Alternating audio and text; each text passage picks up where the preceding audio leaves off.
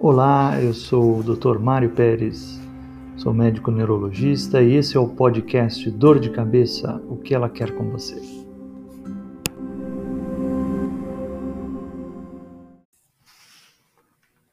Pessoal, vamos falar hoje sobre a aura da enxaqueca ou a, aura que aparece também em outras dores de cabeça. Então, o que, que é aura é, não é aquela energia que fica em volta do corpo, de característica né, mística, esotérica. Aura é um fenômeno neurológico que está é, muito associado à enxaqueca, mas também a outras dores de cabeça. Normalmente vem antes da dor, pode continuar durante, dura de 5 a 60 minutos e normalmente é um fenômeno visual, né? algo que, que aparece na sua vista, pontos luminosos, bolinhas pretas ou, ou normalmente a luminosidade é branca, não é colorida, linhas em zigue-zague, figuras geométricas, ela, ela expande, ela cresce ela pode trazer algumas formas, tipo de feijão, formas circulares, forma de uma, de uma meia-lua, e, e, ela começa e, e, pode ocupar até o campo visual e, e pode até gerar uma perda visual substancial, de a pessoa não conseguir enxergar direito. A maioria das auras são visuais, são alterações visuais. E a pessoa pode ter também mais de um tipo de aura visual.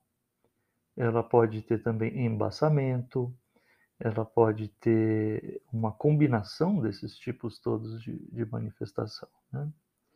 É mais raro a pessoa ter um só tipo, né? Normalmente ela, mais até comum que ela tenha mais de um tipo de manifestação. E a enxaqueca, ela tem, eh, na maioria das vezes, ela não aparece com aura. Né?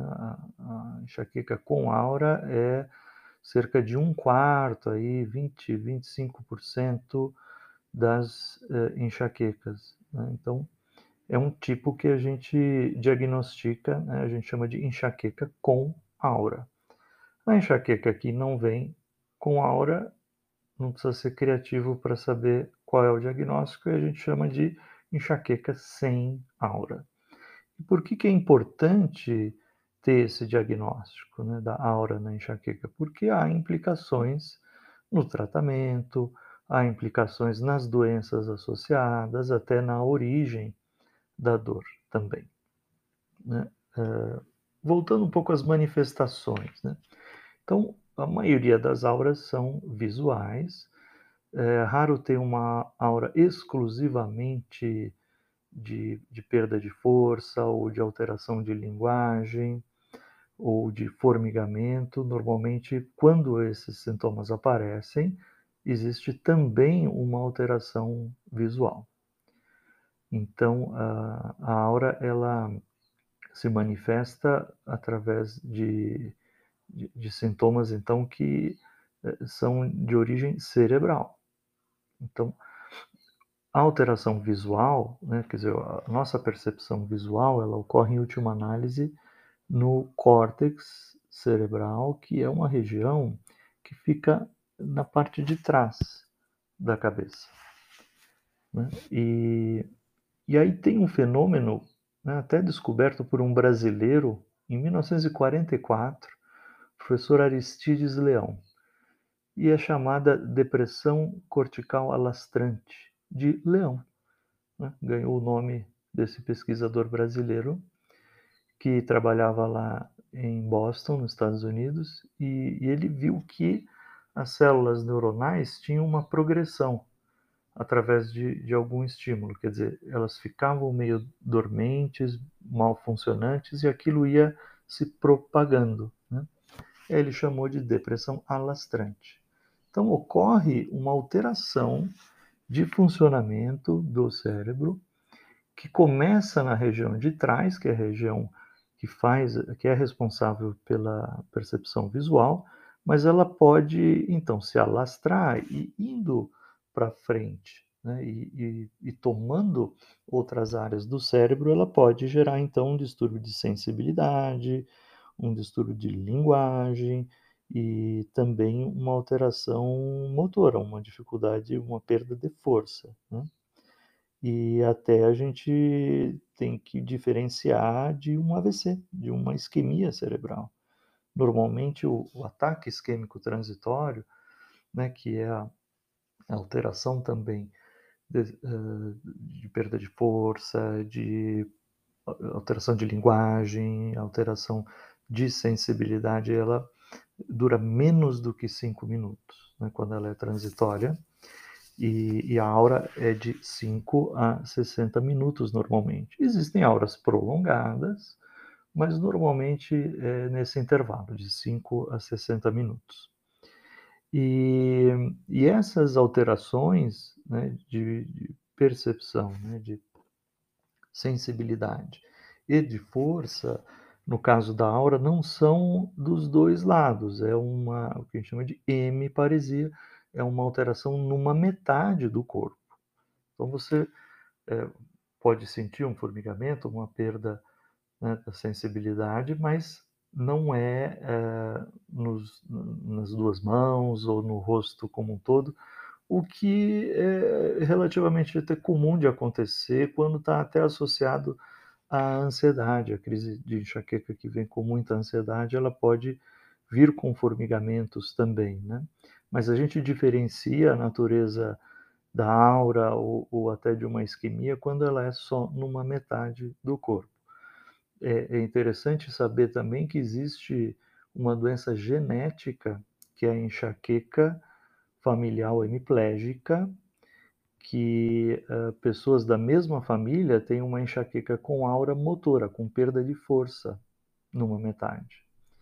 Então, é, é, já identificados genes alterados que são os responsáveis por esse, esse, tipo de enxaqueca com perda de força numa metade do corpo, uh, numa pessoa e num familiar próximo também. Essa é a enxaqueca hemiplégica. E, e a aura também, até uh, pouco tempo atrás, a gente achava que era só ligada à enxaqueca, mas outras descrições que até eu pude uh, participar de, de artigos uh, escrevendo situação, outras cefaleias que podem cursar também com aura. Então, a, a cefaleia em salvas pode ter aura, até a cefaleia tensional pode vir com aura. E, e, e, mais importante que isso, a aura pode vir isolada, ela pode vir sozinha. Né? E também, com o passar das décadas, é comum da pessoa que tem enxaqueca com aura ela perder a, a característica de dor e, e as manifestações de aura ficarem isoladas sem a dor de cabeça. Uh, a gente tem aqui uma informação científica de que a aura ela aumenta o risco para algumas condições, né? Ela aumenta de, de três vezes até cinco ou mais vezes a, a presença de problemas de ansiedade, fobias, pânico, eh, depressões, depressões bipolares.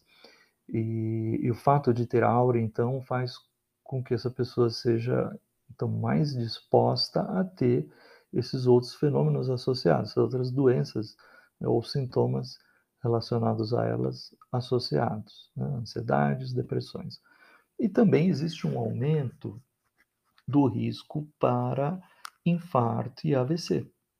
E isso assusta muito as pessoas, porque né, a própria, o próprio fato de ter uma aura é algo experienciado com essa, de uma maneira assustadora, né? porque você perde o controle, a visão, eh, ainda que temporariamente, mas aquilo assusta mesmo. Né?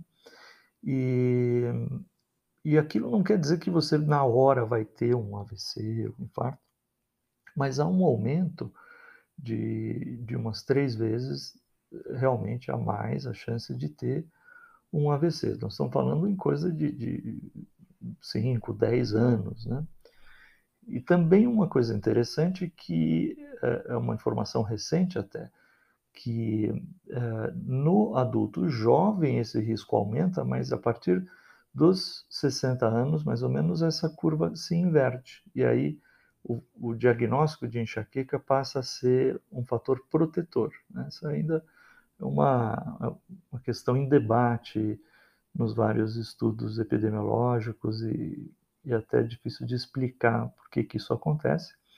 Mas uh, a gente, com a presença da aura, também tem que aprofundar na uh, natureza circulatória, nos fatores de risco, se a pessoa tem uma obesidade, se ela ronca e pode ter apneia do sono, se ela tem hipertensão, se ela tem outros fatores de risco cardiovasculares, fuma, bebe, é, ou eh, se ela tem exames alterados como o colesterol alto, ou se tem diabetes.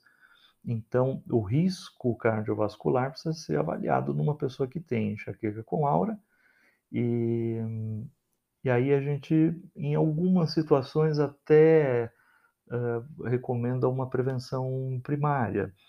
Como que isso se manifesta? Por exemplo, uma mulher que fuma e usa anticoncepcional e tem enxaqueca com aura, o risco dela ter um AVC é 18 vezes maior que uma pessoa que não tem esses fatores.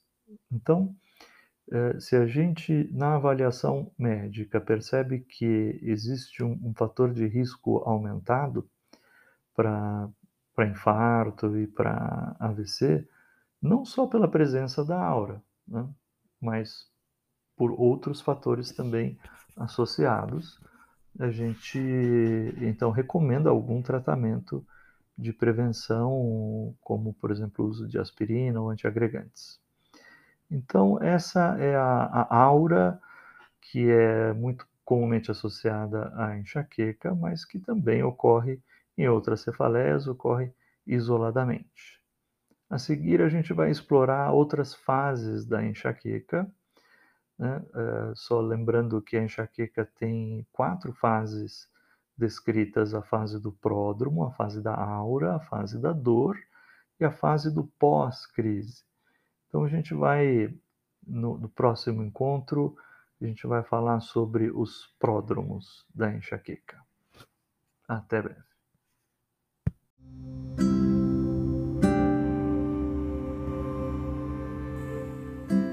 Você acabou de ouvir o podcast Dor de Cabeça, o que ela quer com você. Seguimos adiante com o próximo episódio.